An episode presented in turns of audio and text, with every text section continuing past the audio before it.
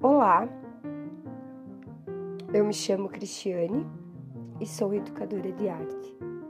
E hoje vou falar para vocês sobre a importância da arte na vida das pessoas. A importância da arte na vida das pessoas é algo nítido, afinal, ela está em todo lugar. Faz parte da nossa cultura e da nossa história. Auxilia-nos na nossa comunicação, no nosso convívio, no nosso crescimento humano e social. Ela é extremamente importante no desenvolvimento de um povo. Ela nos dá uma nova visão de mundo, de sociedade e expande a nossa criatividade. Afinal, tudo que existe é arte e é gerado por ela.